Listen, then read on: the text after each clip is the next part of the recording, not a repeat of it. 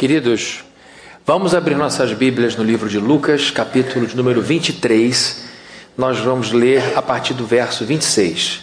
Vai ser um texto um pouco maior, nós vamos ler 20 versos agora. Então eu preciso que a gente mantenha o foco aqui no momento, não deixe suas preocupações tirarem você daqui. Que você tire o melhor proveito possível da sua vinda à igreja. Agora, nesse momento, vamos pedir ao Senhor que nos mantenha focados. Lucas, capítulo de número 23, verso 26. Diz assim: Enquanto levaram, agarraram Simão de Cirene, que estava chegando do campo, e lhe colocaram a cruz das costas, fazendo carregá-la atrás de Jesus. Um grande número de pessoas o seguia, inclusive mulheres que lamentavam e choravam por ele. Jesus voltou-se e disse-lhes: Filhas de Jerusalém, não chorem por mim, chorem por vocês mesmas e por seus filhos. Pois chegará a hora em que vocês virão, vocês dirão: Felizes as estéreis, os ventres que nunca geraram e os seios que nunca amamentaram. Então dirão as montanhas: Caiam sobre nós e as colinas cubram-nos. Pois se fazem isto com uma árvore verde, o que acontecerá quando ela estiver seca? Dois outros homens, ambos criminosos, também foram levados com ele para serem executados. Quando chegaram ao lugar chamado Caveira, ali o crucificaram com os criminosos, um à sua direita e o outro à sua esquerda. Jesus disse: Pai, perdoa-lhes, pois não sabem o que estão fazendo. Então eles dividiram as roupas dele, tirando sortes. O povo ficou observando e as autoridades o ridicularizavam. Salvou os outros, diziam: Salve-se a si mesmo, se é o Cristo de Deus, o escolhido. Os soldados, aproximando-se, também zombavam dele. Oferecendo-lhe vinagre, diziam: Se você é o rei dos judeus, salve-se a si mesmo. Havia uma inscrição acima dele que dizia: Este é o rei dos judeus. Dos judeus. Um dos criminosos que ali estavam dependurados lançava-lhe insultos: Você não é o Cristo? Salve-se a si mesmo e a nós. Mas o outro criminoso repreendeu, dizendo: Você não teme a Deus nem estando sob a mesma sentença? Nós estamos sendo punidos com justiça porque estamos recebendo o que os nossos atos merecem. Mas este homem não cometeu nenhum mal. Então lhe disse: Jesus, lembra-te de mim quando entrares no teu reino. Jesus lhe respondeu: Eu lhe garanto, hoje você estará comigo no paraíso. Já era quase meio-dia e as trevas cobriam toda a terra até às três horas da tarde. O sol deixara de brilhar e o, vento, e o véu do santuário rasgou-se ao meio. Jesus bradou em alta voz: Pai, nas tuas mãos entrego o meu espírito. Tendo dito isso, expirou. Vamos orar. Senhor, nós entregamos em tuas mãos esse momento. Peço a ti que me mantenha concentrado aqui na passagem no momento, na entrega. Que o Senhor me use para a tua glória e para o teu louvor e para a nossa alegria e nosso benefício. Te peço pela vida dos meus irmãos amados, amigas, amigos que vieram hoje ouvir a tua voz. Nós te pedimos a tua unção e nós repreendemos toda resistência contrária e repreendemos em nome de Jesus todo espírito que queira nos distrair, nos roubar daqui. Nós repreendemos tudo isso em nome de Jesus invocamos a presença do Senhor em nosso meio. Guarda, Deus querido, os nossos filhos aqui embaixo e que o Senhor nos proteja para a glória do teu nome a todos nós, sem exceção alguma. Cobre-nos com teu sangue, Senhor. Cobre a minha vida com teu sangue. Em nome de Jesus oramos, Deus. Amém. Amém. Jesus, coisas incríveis, e ele marcou a história entrando no meio dela causando uma racha na história, colocando pessoas antes do seu nascimento e pessoas após o seu nascimento. Algumas pessoas são brindadas com seus nomes em algumas ruas da cidade. Algumas pessoas são honradas pondo o nome de um parente querido no edifício onde moram. Jesus é honrado por causa dessa posição histórica em que o mundo se divide de um jeito antes dele e de outro jeito depois dele. Ninguém nunca vai se igualar. E uma das coisas mais incríveis de Jesus Cristo é a constância dele. Jesus, aqui, como lemos, passou por terríveis zombarias. Jesus passou aqui por um momento de muita dificuldade, de muita humilhação. Quando a gente estuda teologia, a gente fala que Jesus tem aquele período chamado de estágio ou estado de humilhação de Cristo, que vai do seu da sua concepção no ventre de Maria até a sua a morte e depois o período de exaltação que segue após a sua ressurreição. Então, vemos que Jesus viveu o estado de humilhação por todo o tempo aqui presente.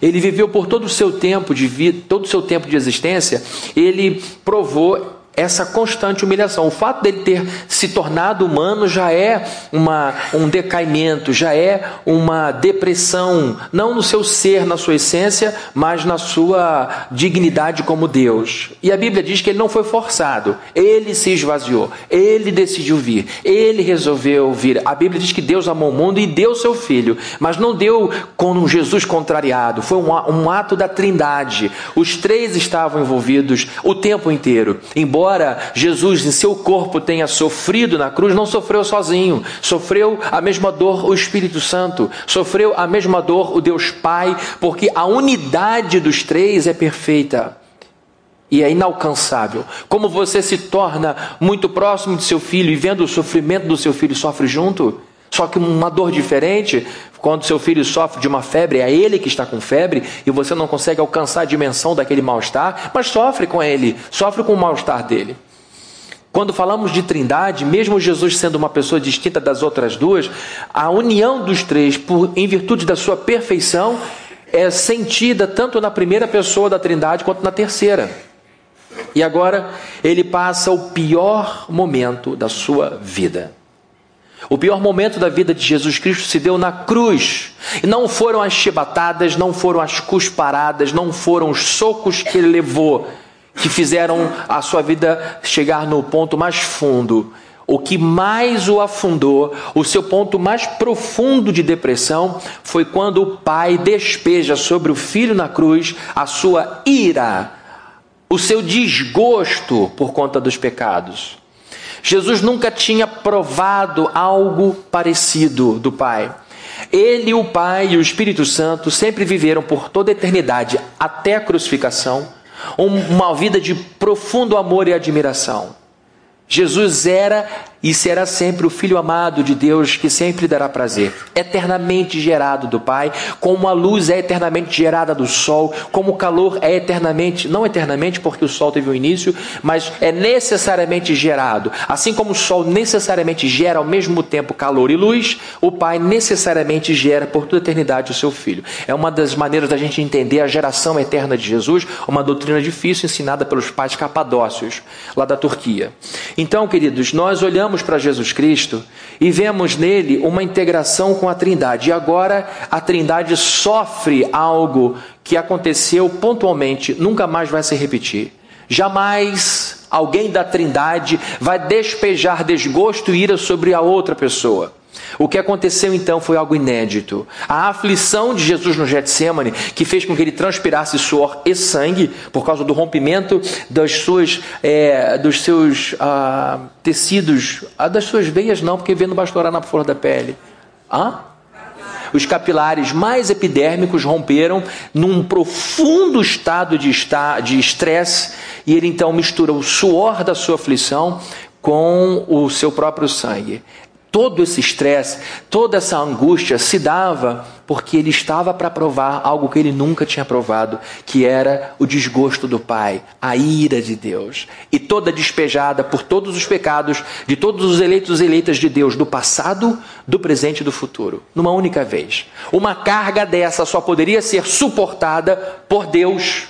Por isso a necessidade da morte de Jesus Cristo. Nenhum ser humano seria capaz de receber algo tão grandioso. Ninguém seria capaz de receber uma quantidade tão grande de uma ira tão definitiva se não fosse o próprio Deus. Ele então recebe aquilo, num único golpe.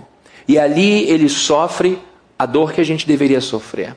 A gente até prova em alguns momentos o desgosto de Deus quando há disciplina em nossa vida. A gente sabe, como filho de Deus, como filho de Deus, que Deus disciplina o filho que ama, que Deus corrige sim, que Deus põe no lugar as coisas e a gente fica muito triste, muito doído e sente o peso da mão de Deus. Mas, queridos, Ele põe a sua mão com leveza. porque ele sabe que a gente não suporta. E quando Deus julga a gente, quando Deus corrige os seus filhos, ele faz na medida certa. A dosimetria, a, a, dificuldade do juiz de aplicar uma sentença que possa ser justa, que não passe do ponto e nem fique aquém do que o crime, a infração cometida necessita, carece, é muito difícil, porque ele não tem condição de averiguar com precisão qual é a quantidade de dinheiro, qual é a quantidade de tempo, qual é o tipo de penalidade que uma infração, um crime merecem. Mas quando Deus derrama a sua justiça sobre nós, Ele o faz de maneira é, não generosa, mas cuidadosa, porque Ele sabe que nós somos muito frágeis. Ele faz na medida suficiente para a gente abrir os olhos e corrigir, mas sobre o seu filho foi plena. A ira de Deus descarregada sobre o seu filho foi plena. Então ele está vivendo o pior momento de sua vida. E para piorar, para piorar o, o cenário, ele passa por algumas zombarias. Vai projetar aqui no vídeo wall o verso 35. O Marquinhos vai projetar para a gente. Diz assim o verso 35 do texto que lemos: O povo ficou observando. Tem gente que gosta de ver espetáculo de horror, né? Tem gente que para, sai do carro, corre, atravessa a rua e vai ver o corpo ensanguentado e fica: Meu Deus do céu, meu Deus do céu, coisa horrorosa.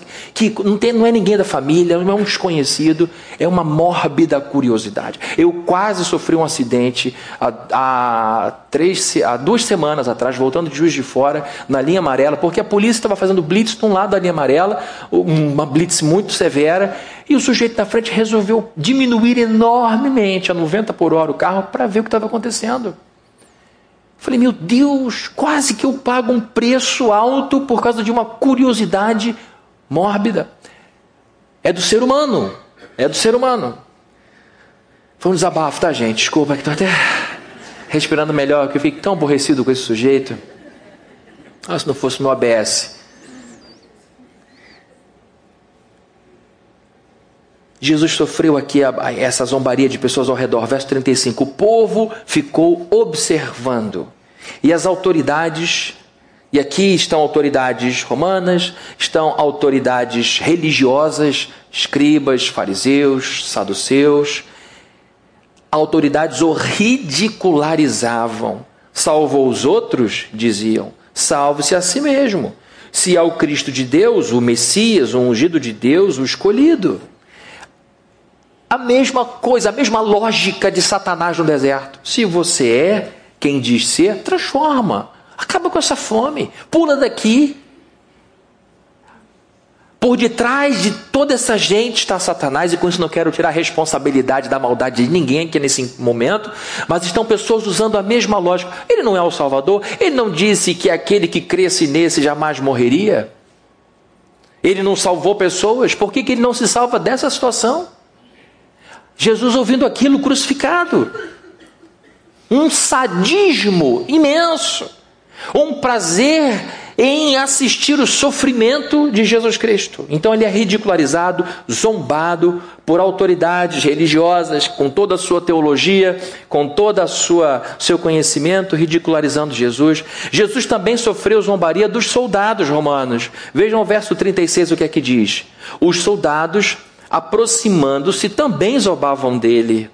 Oferecendo-lhe vinagre, diziam: Se você é o rei dos reis, salve-se a si mesmo. Foi posto sobre ele, a mando de Pilatos, essa informação: Este aí é o rei dos judeus. Pilatos, por si, não queria crucificá-lo. Disse: No máximo, uma surra eu mando dar mas não há razão para matá-lo, ele não cometeu crime para isso. E o tribunal de Pilatos era um tribunal romano. E uma coisa da qual o romano se orgulhava do seu direito. Eu já falei isso várias vezes. O direito romano é a base do nosso direito. É o primeiro direito que surge na história da humanidade com vocação universal. Porque todos os outros direitos eram tribais, se aplicavam a regras muito ligadas à mitologia, à religião do seu pequeno aras, do seu pequeno curral, do seu pequeno lugar. O direito romano é embasado na filosofia grega, que se desenvolve também na filosofia romana. E porque trata de virtudes e desvirtudes, ele tem essa vocação internacional. Ele não está embasado no que diz um Deus tal, ele está embasado no que diz a verdade, a justiça, a compaixão, a avareza, essas coisas. Então estamos diante de um de um homem que conhecia a lei que se orgulhava da lei que tinha. E ele diz: aos olhos da lei romana, não há razão para matá-lo. Isso seria injusto. Mas por pressão dessas autoridades, ele acaba entregando Jesus Cristo a essas a essa crueldade, a essas torturas todas. Então a Bíblia diz que os soldados se aproximam e oferecem-lhe vinagre, dizendo: Se você é o rei dos judeus, salve-se a si. É um rei sem força. Soldados brutos, porque o soldado romano era bruto, eles tinham o direito de obrigar qualquer pessoa de suas colônias a carregarem suas tralhas por um, dois quilômetros. Era direito deles. Parava a pessoa que estava fazendo algum trabalho, um marceneiro, um pastor, disse, para o que você está fazendo e carrega as minhas tralhas daqui para lá. Igual uma mula. Era o direito dele.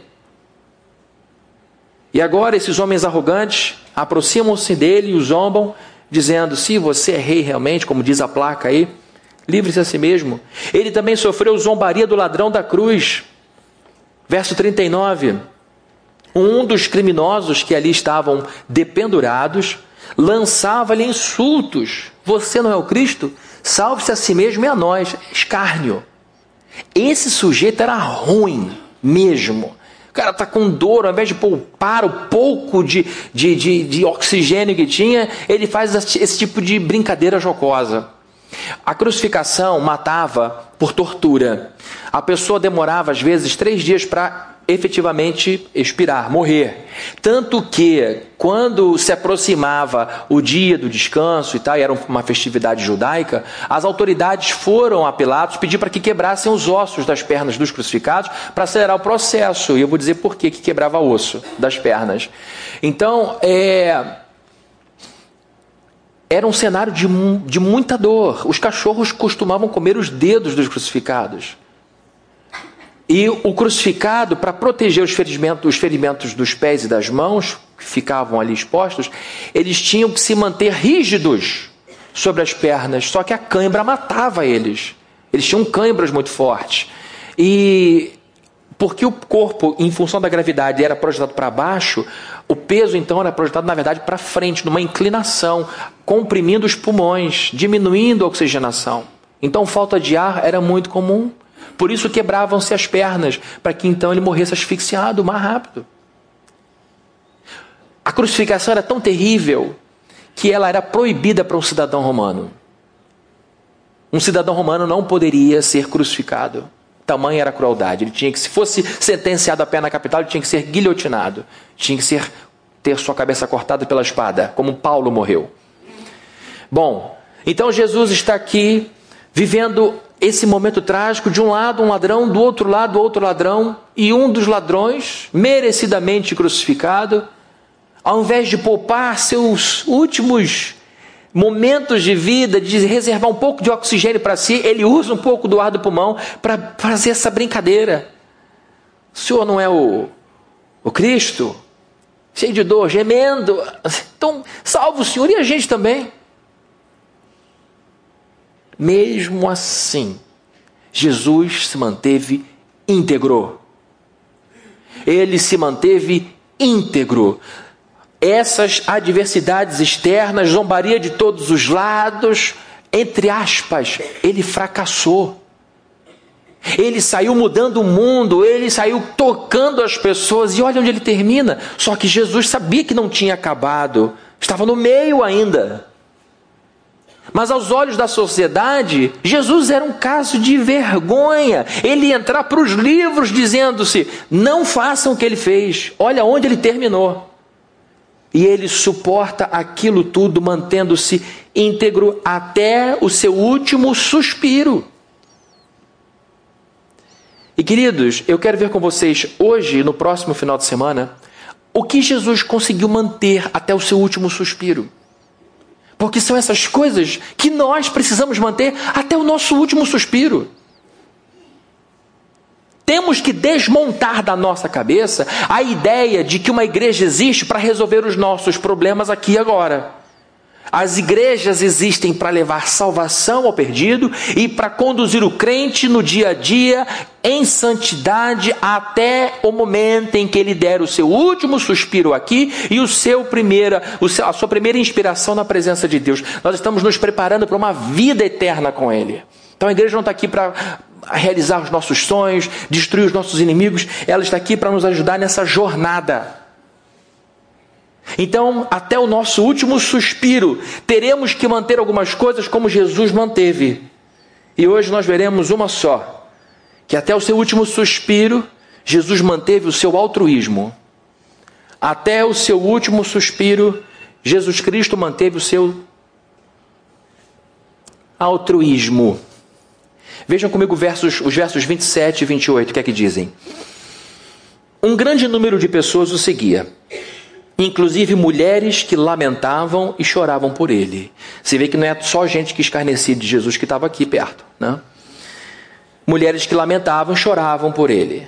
Verso 28. Jesus voltou-se e disse-lhes: Filhas de Jerusalém, não chorem por mim, chorem por vocês, por vocês mesmas e por seus filhos. Pois chegará a hora em que vocês dirão: Felizes as estéreis, e os ventres que nunca geraram, e os seios que nunca amamentaram. Do que, que Jesus está falando? Ah, Jesus está aqui, está sendo arrogante, um recalcado, chorando por mim, tudo sanguentado. Chora por mim, não, chora por vocês, eu não preciso do seu, da sua pena. Eu não preciso, conhece gente assim? Eu não preciso de nada, o cara está sem uma perna. Eu, tá tudo bem, cai o braço. Está ótimo, e o dedo voa. E, tá tudo bem, a orelha despenca. Eu não preciso da ajuda de ninguém. Não é essa a postura de Jesus. Jesus nunca foi sarcástico com gente que o amava. O que, tá, o que está em jogo aqui é um grupo de mulheres que lamentavam profundamente a dor de Jesus. Na cabeça de Jesus, ele está num estado de existência provisório, que é o que eu vou falar semana que vem. Jesus está experimentando um estado de vivência provisório. E ele sabia que já já estaria com o Pai. Quando a gente lê o relato do lava-pés, quando Jesus tira a roupa e lava os pés dos discípulos, a Bíblia, antes de dizer que ele se humilhou daquela forma, diz: sabendo o Senhor que o Pai tinha colocado tudo sob seu controle e que e voltava para o Pai, fez o que fez. Então Jesus sabia que já já ele estaria de novo no céu, já já ele estaria de novo como sempre foi. E quando eles olham, quando ele olha para aquelas mulheres chorando por ele, ele diz o seguinte: isso vai passar. E há um sentido para isso, eu vou falar sobre isso semana que vem. Você está ficando doido para ver o que vai acontecer semana que vem, né? A gente vai falar sobre o sentido do sofrimento. A gente encontra aqui Jesus Cristo parando para conversar com essas pessoas a caminho da crucificação e diz o seguinte, queridas, não chorem por mim. Eu estou vivendo um estágio provisório de existência. Já já isso vai passar. Vocês precisam se preocupar com vocês. Vocês precisam se preocupar com o futuro de seus filhos, porque daqui a pouco o Império Romano vai entrar nesta cidade para destruir uma rebelião e não vai sobrar pedra sobre pedra. E foi o que aconteceu alguns anos depois. Roma invadiu Jerusalém para acabar com um levante militar e eles dizimaram os rebeldes e os inocentes. Muitas mulheres grávidas tiveram seus bebês à força porque tiveram seus ventres cortados por espada. Foi o caos. Jesus então está dizendo: o que vem pela frente é muito grave. E parte disso é consequência da besteira que os líderes religiosos disseram para Pilatos: caia sobre as nossas cabeças o sangue desse inocente. Quando Pilatos falou: Olha, não acho uma boa crucificá-lo. Romanos não costumam mandar para a cruz pessoas que cometeram um crime que vocês dizem que ele cometeu. E eles dizem o seguinte: nós assumimos, caia sobre nossas cabeças a responsabilidade pelo que vai acontecer com esse sujeito. E então as mulheres se compadecem de Jesus e é uma dor que a gente sente hoje, a gente lê o texto, a gente se emociona, isso toca o nosso coração, é comovente, e Jesus falou: não, não, não, não chorem por mim, chorem por vocês mesmas, chorem por seus filhos, porque o que vem, o que lhes aguarda é muito terrível. Então vejam que Jesus Cristo, nesse momento, não pensa em si, pensa no outro. Nesse momento, ele consegue desviar, consegue se livrar da autocomiseração, do coitadismo e diz: não olhem para mim. Isso é um estado provisório de existência. Não olhem para mim, não olhem para mim. Olhem para vocês mesmas, para os seus filhos, porque se fizeram isso em árvore verde, o que, que não vão fazer sobre a seca? Em outras palavras, uma árvore verde é uma árvore que tem uma vida inteira pela frente. A seca já acabou. Ele diz: se fizeram isso comigo, uma pessoa cheia de vida, e não só cheia de vida, mas que dá vida, quanto mais com os outros. Se Roma faz isso comigo, imagino que Roma não fará com vocês. Esse é o contexto. E aqui ele consegue se livrar do coitadismo, ele consegue se livrar do foco e diz: o foco está lá, já já isso vai passar. Queridos, essa semana eu li um livro, na verdade, uma semana e meia, porque muita coisa para fazer no meio, mas um livro que mexeu muito comigo, que está entre, com certeza, os dez mais importantes livros que eu já li na minha vida. O nome do livro é Em Busca de Sentido, escrito por um médico, um PhD em medicina, um neurologista e psiquiatra, chamado é, Viktor Frankl, austríaco, pai da logoterapia. Ele é um sobrevivente dos campos de concentração. Ele sobreviveu ao campo de concentração nazista e escreveu o seu livro enquanto estava preso, enquanto era um recluso. E o livro comove, já mais, acho que já está na 45 edição na língua portuguesa, já foi traduzido para 27 idiomas diferentes, mais de 157 artigos escritos sobre ele, sujeito um fenômeno.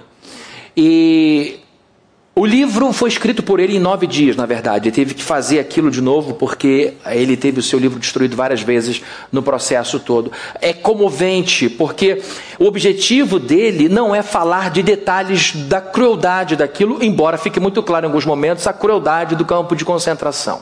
Você, quando leu o livro do Frankl, você encontra ali momentos de perplexidade. Como? Como? Como que alguém é capaz de fazer isso contra o ser humano? Eles amarravam seus sapatos com arame, porque eles não tinham com que amarrar, porque eles viviam trabalhando na neve, no frio, com roupas leves, ficavam às vezes quatro dias com uma lasca de pão para comer.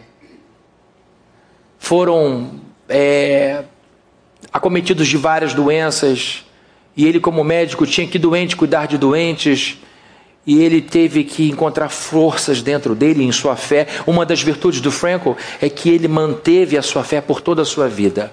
O sofrimento, o horror, os absurdos não fizeram ele abrir mão de sua fé em Deus. Ele é judeu. E aí, queridos, nós encontramos na vida desse sujeito não só insights da vida religiosa, mas também insights da vida psiquiátrica. Porque o livro dele vai descrevendo. Vai ficar legal, tá, gente? Rapidinho, só a introdução, mas vai voltar a ficar legal. Esse livro dele vai descrevendo os estágios psicológicos de um recluso do campo de concentração. Ele vai falando sobre apatia, sobre indiferença, sobre violência, sobre bondade, sobre compaixão. Ele vai descrevendo nos estágios como as pessoas vão atravessando essas fases e como elas vão se manifestando. E a virtude do livro dele é que ele escreveu no campo de concentração, sendo um recluso. Ele não fez um trabalho sobre os reclusos, ele próprio foi um recluso. Então, ele tem toda a autoridade para falar sobre campo de concentração e também autoridade como médico, professor da Universidade de Viena, deu aula em Harvard, deu aula em Stanford, veio ao Brasil dar palestras, morreu em 1997. Então esse médico escreveu esse livro maravilhoso que me tocou o coração. Daqui a pouquinho eu vou botar uma frase, ainda não, eu vou botar uma frase deles aqui. E aí, queridos, ele trata num determinado ponto do livro sobre os determinismos. De fato, somos pessoas meramente é, manipuláveis do ponto de vista social. Nossa alma é forçada a agir de acordo com os condicionamentos externos. Porque ele diz que em algum momento, e não demora muito no campo de concentração, em que você se torna indiferente a todo horror ao seu lado. É, um, é, um, é, um, é inclusive um movimento de defesa da sua vida psíquica. Você neutraliza a força que aquilo tem de destruição na sua alma, naturalizando toda a morte, morte acontecendo o tempo inteiro, gemidos de dor, surras o tempo inteiro. Ele ainda fala de um ser abjeto, que também era recluso, igualmente recluso em campo de concentração, que se tornava o que eles chamavam de capo, C-A-P-O o capo era uma espécie de cuidador dos prisioneiros. Esse capo recebia comida regularmente, tratamento médico regular, um tratamento bem diferenciado, apesar de também ser recluso, mas ele botava os outros reclusos na linha e eles eram muito cruéis. Então ficavam os reclusos que não eram capo, admirados por ver a transformação em demônio daqueles reclusos que, por causa de um pouco mais de comida e um pouco mais de remédio, eram capazes de oprimir aqueles que, como ele, também eram oprimidos. E aí ele começa a perceber que algumas pessoas reagiam conforme a pressão do momento e alguns que reagiam de forma diferente. E ele diz então: na psicologia do campo de concentração, é justamente a vida ali imposta que determina, ao que parece, o comportamento da pessoa. Então ele parte desse princípio.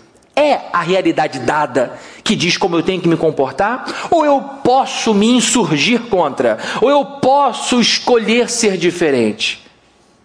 Eu posso entrar no espírito do campo de concentração e pensar apenas em minha sobrevivência e roubar de tudo que é jeito para que eu possa pegar porque o, o, a loucura na hora da refeição deles é que eles recebiam uma porção de sopa rala. E a melhor parte ficava no fundo com algumas batatas que desciam ao fundo. E algumas pessoas tinham um tratamento diferenciado em virtude de algumas trocas que eram feitas para que pudessem pegar essa batata do fundo e tivesse um pouco mais de carboidrato no organismo. E ele diz: surgem então algumas perguntas. É de fato realmente isso aqui é a realidade dada, é o contexto que determina quem eu sou. Eu sou apenas um joguete na mão do meu contexto social. Onde fica a liberdade humana? Ele se pergunta. Isso dentro do campo de concentração. Foi isso que o manteve são.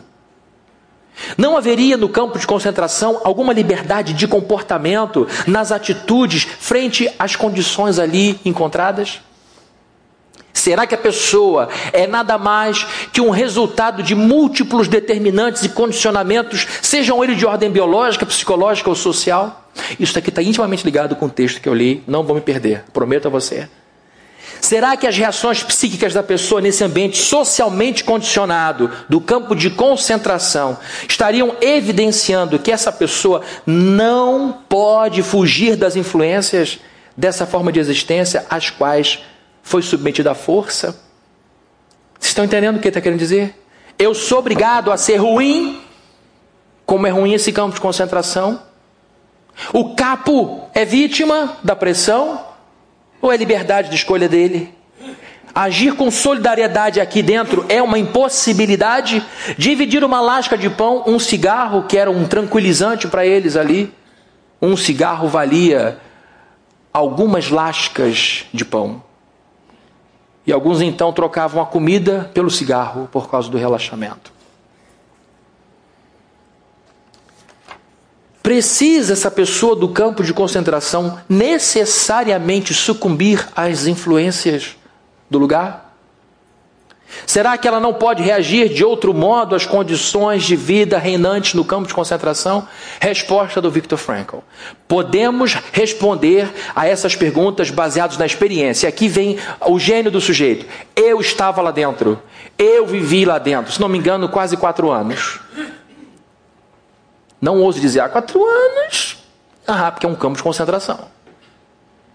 Eu dava aula dentro de presídio, aula de teologia, e via que era um absurdo de vida. Não estou dizendo que era uma injustiça com os rapazes lá, não.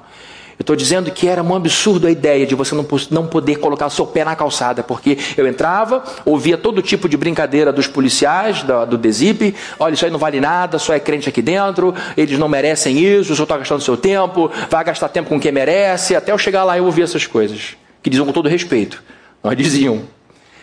E aí, queridos, eu dava minha aula, conversava com um e com outro, saía, e logo que eu saía, botava dez passos ali, pum, pé na calçada. Falei, meu Deus, o que deve ser você viver dessa forma? Por um ano, por um semestre. O campo de concentração é tortura. Eles construíram ferrovias, construíram fábricas como mão de obra escrava. No frio, com os pés cheios de pus, com muita dor, com fraqueza, com febre, com frio, com fome. Então ele viveu ali dentro o desespero a falta de esperança. E ele diz: podemos responder essas perguntas baseados na experiência. A pessoa pode muito bem agir fora do esquema. E aí está a base de toda a sua logoterapia.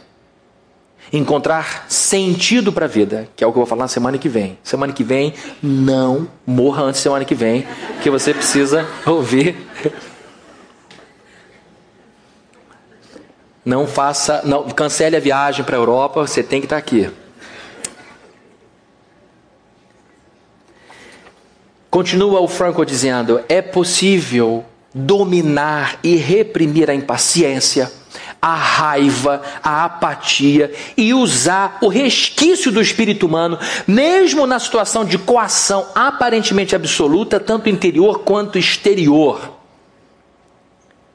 Ele está dizendo que existe uma opção para você não embrutecer de vez, para você não se tornar uma ruindade de vez. E aí eu quero pedir para o Marcos projetar, por favor, a frase do Viktor Frankl que eu vou ler para vocês aqui. Mesmo que sejam poucos os exemplos de pessoas que resistiram né, a essa maldade e reagiram de uma maneira diferente, mesmo que sejam poucos os exemplos dessa postura de resistência, são suficientes para provar que permanece em posse da pessoa a liberdade última de assumir uma atitude alternativa frente às condições dadas. Aqui é a palavra de um psiquiatra, aqui está a palavra de um neurologista, aqui está a palavra de um, de um recluso de campo de concentração. Não é um professor que só leu sobre sofrimento, não é um professor que só leu sobre resiliência. Aqui estamos falando de um sobrevivente que conseguiu sair desse negócio e deu aula no mundo todo. Atendeu pessoas de tudo, de todos os setores dessa sociedade, que praticou aquilo que ele ensinava. Queridos, toda vez que a vida nos incentiva a sermos tão ruins quanto o ambiente, é, a vida está nos apresentando apenas uma face da moeda. Você tem 50% de chance de escolher ser tão ruim quanto e você tem 50% da outra face da moeda para responder de uma forma diferente. Não acredite que é tudo a mesma coisa. O que o Frankl está falando é que você tem a liberdade de agir fora do esquema. É uma decisão nossa. Sujeição ao ambiente ou insurreição. E nós estamos vendo Jesus Cristo na cruz, escolhendo o lado bom da moeda. E quando ele volta ressurreto, ele não vai para a beira do túmulo, cheio de ódio, dizendo: I'm back.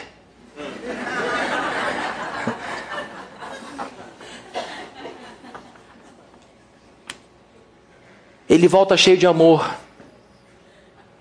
Ele volta cheio de carinho. Porque o que determinava a vontade de Jesus não era o que estava ao redor, era o que era por dentro dele. Ninguém foi massacrado como Jesus. Nenhum, com todo respeito aos sobreviventes do campo de concentração, nenhum deles sofreu o que Jesus sofreu. Porque nenhum deles foi Jesus, nenhum deles foi Deus. O sofrimento como ser humano é perceptível do ponto de vista humano, limitado. Mas o sofrimento do ponto de vista de Deus é ilimitado, é absoluto. A ofensa a mim é uma coisa, é parcial, porque o Fabrino é parcial. Mas a ofensa a Jesus Cristo é absoluta, porque Ele é Deus. Ofende muito mais, dói muito mais. Nós escolhemos se vamos nos comportar como objetos das condições reinantes ou não.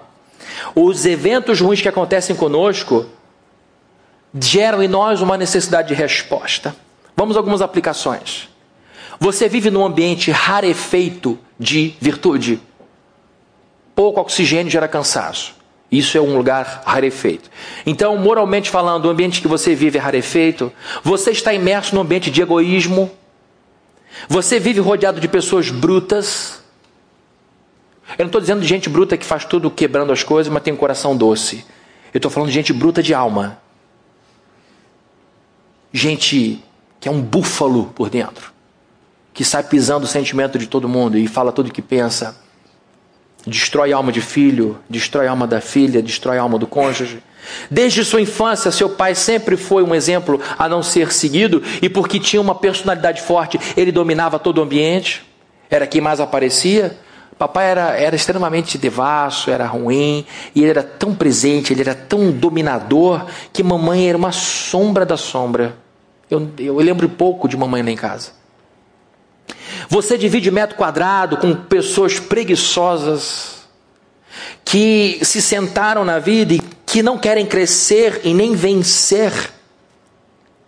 Você olha para o lado e encontra tio preguiçoso, pai preguiçoso, mãe preguiçosa, primo preguiçoso, todo mundo dizendo não vale a pena, a vida é isso aqui, mais uma cerveja, plof, e a gente vai vivendo de um jogo de futebol atrás jogo de futebol.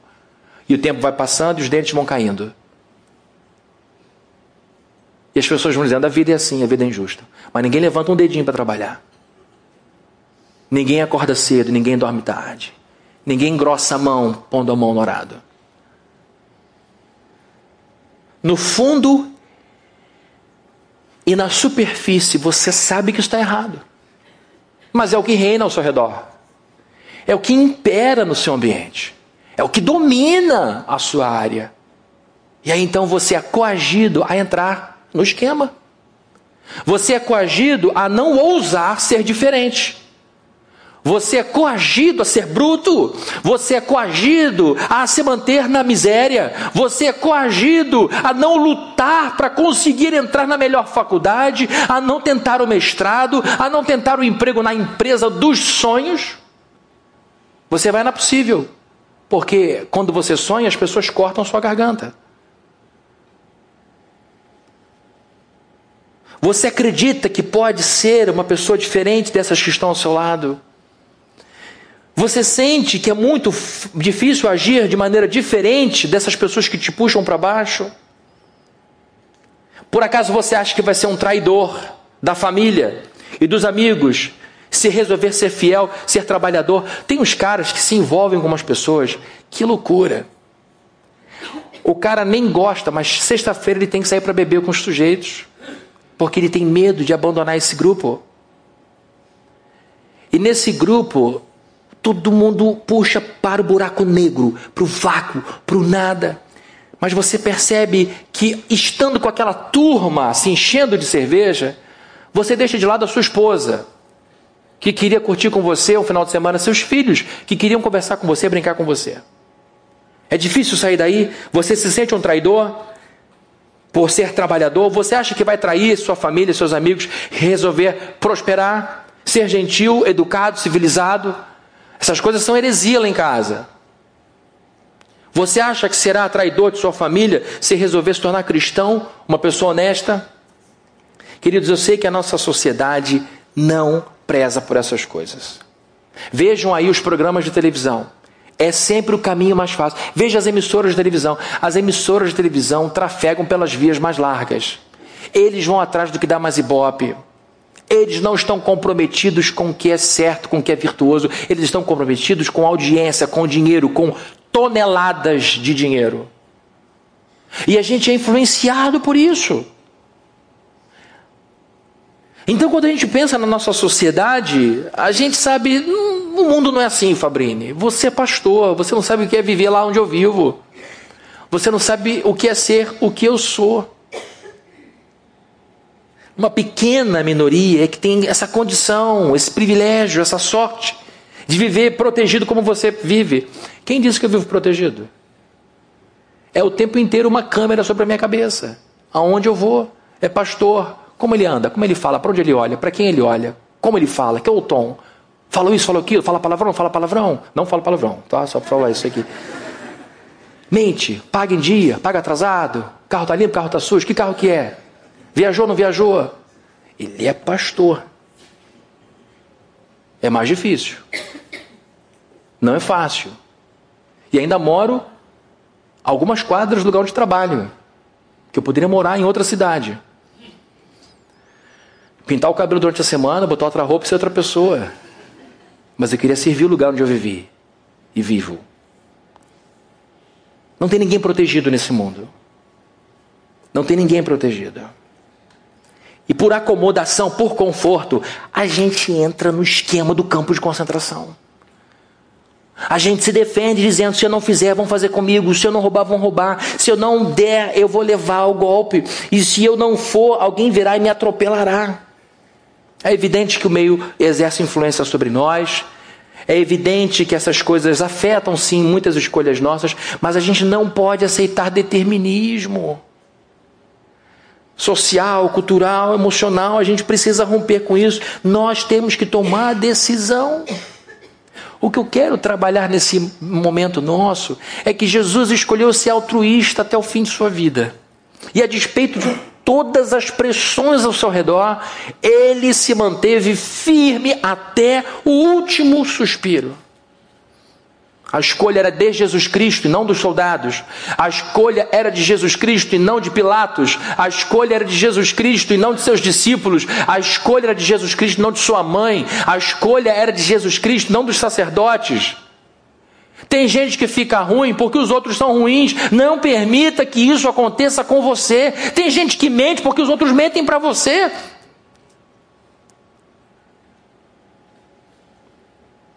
E por que a gente faz isso? Porque o interior está fraco. Porque o interior não é sólido. O interior de Jesus era uma rocha.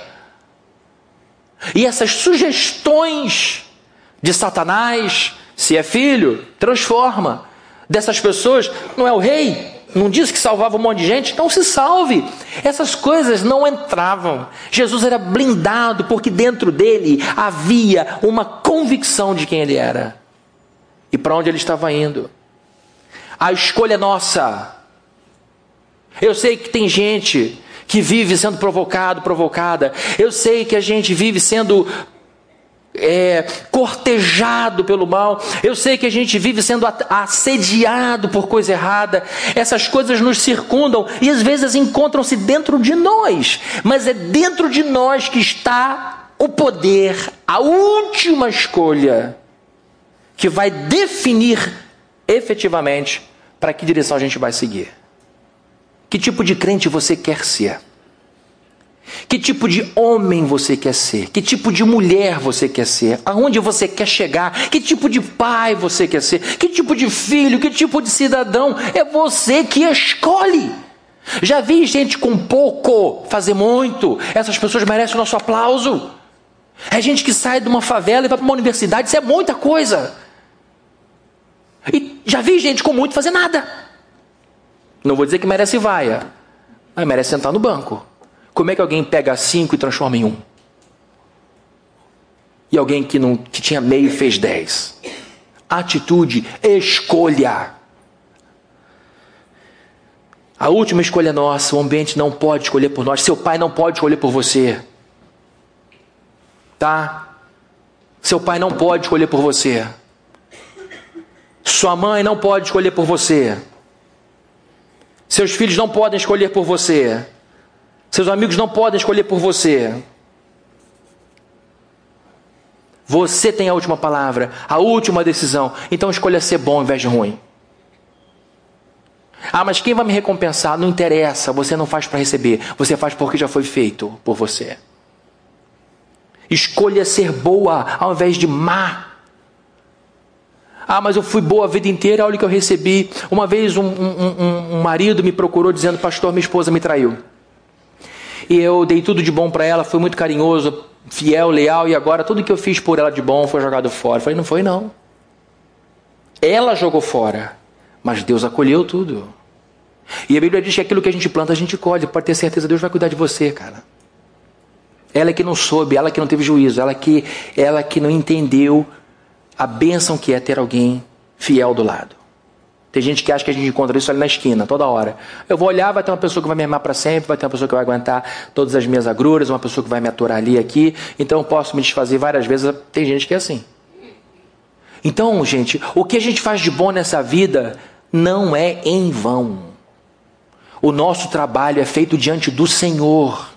O nosso esforço é feito para a glória do Senhor. E nesse movimento a gente abençoa esposa, marido, filhos, amigos, sociedade. Mas não é pelo fim do marido, pelo fim da filha, pelo fim da cidade, é para a glória de Deus. E Deus não vai jogar no esquecimento nenhum copo de água fresca. Quanto mais lealdade no casamento, fidelidade com os filhos, honestidade para com a sociedade.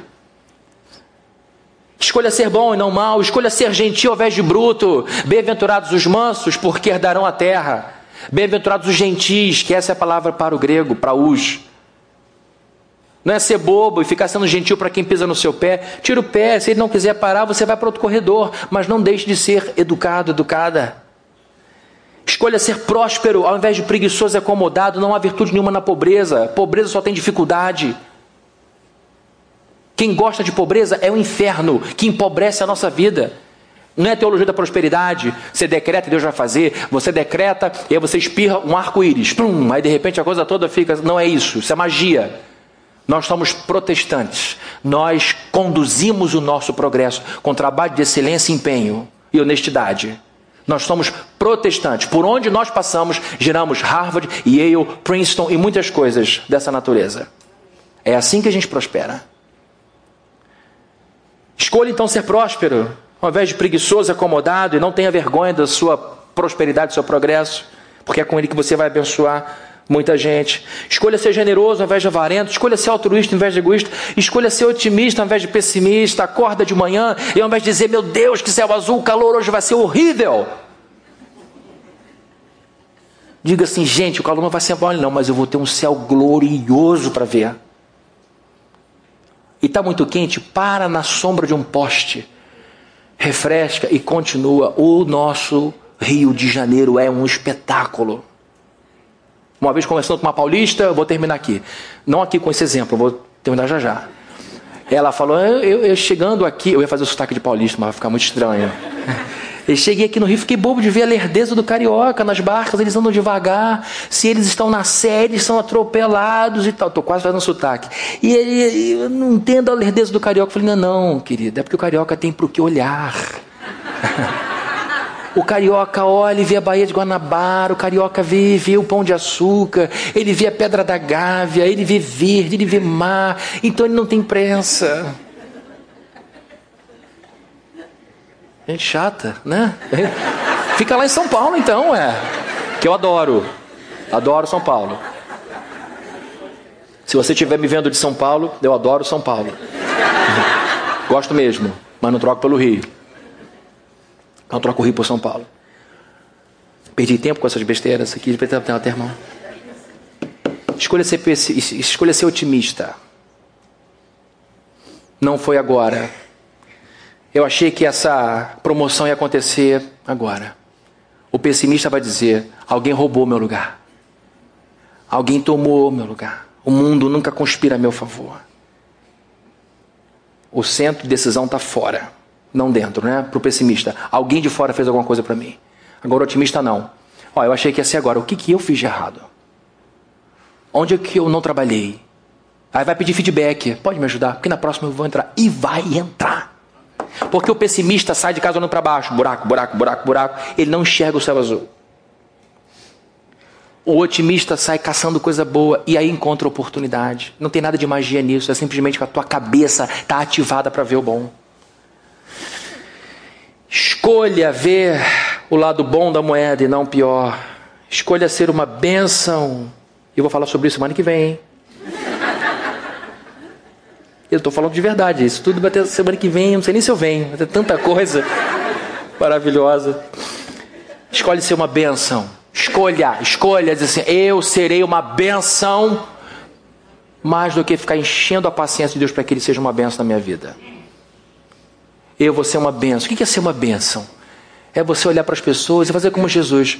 O que eu posso fazer para te ajudar? Como eu posso te ser útil hoje? Como eu posso te servir agora? Quer que eu te ajude aqui? Você não vê Jesus confrontando a religião dos outros? Você não vê Jesus Cristo humilhando os outros? Ele pergunta: O que você quer que eu te faça? Vai ajudar muito. E assim você vai sendo bênção na vida das pessoas. Vai ajudando. É olhar para um funcionário e dizer: Como eu posso te ajudar? Estou vendo que você está se esforçando, seu filho está tendo uma dor de cabeça danada. Quer um dia para pensar um pouco? Eu te cubro aqui. Não vou descontar nada, não. Pode ficar em casa com ele. Você precisa dar atenção a ele. Vá lá, depois você compensa aqui. Seja uma bênção para o seu patrão. Diga, querida, a senhora me deu esse emprego aqui. Sem ele eu não teria como sustentar minha família. Eu quero dizer uma coisa. Eu vou chegar aqui mais cedo, vou te ajudar, porque eu quero retribuir. É isso é ser bênção. Pastor, outra maneira de ser bênção. Onde o senhor vai almoçar hoje? A escolha é sua, a escolha é nossa. Jesus nunca delegou aos outros a sua escolha. Ele, inclusive, aborreceu muita gente porque escolhia, entre aspas, o errado. Quando as pessoas queriam fazê-lo rei, notoriedade, não, não, não, eu não quero isso, minha agenda é outra. As pessoas dizendo: se o Senhor é, se salve. Quando Jesus falou que ele era o Messias, quando Judas chega com os soldados e diz: Eu sou, os homens caíram duas vezes. Eu sou plum. Eu sou plum. Quem faz plum é no grego, plum. Quem derruba no sopro alguém não sabe se defender. Faça como Jesus, siga apostando no bem até o fim. Escolha ser uma genuína filha de Deus, um verdadeiro filho de Deus e faça isso, queridos, até o seu último suspiro. Amém? Vamos orar? Senhor, a tua palavra é verdadeira, poderosa, vivificante. A tua palavra nos apresenta caminhos, alternativas.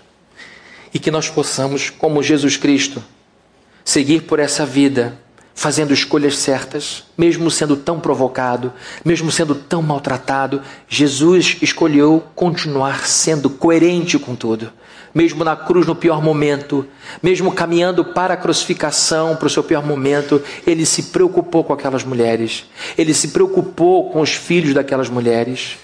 Nós te pedimos, ó Deus, que nós sejamos como ele, que nós tenhamos em nosso poder a escolha, e que a gente não escolha o mal, que a gente não retribua com brutalidade, que a gente não retribua com apatia e indiferença, mas que a gente retribua com amor, com aquilo que está dentro de nós Tu sabes, ó Deus, que precisamos nos proteger de gente má.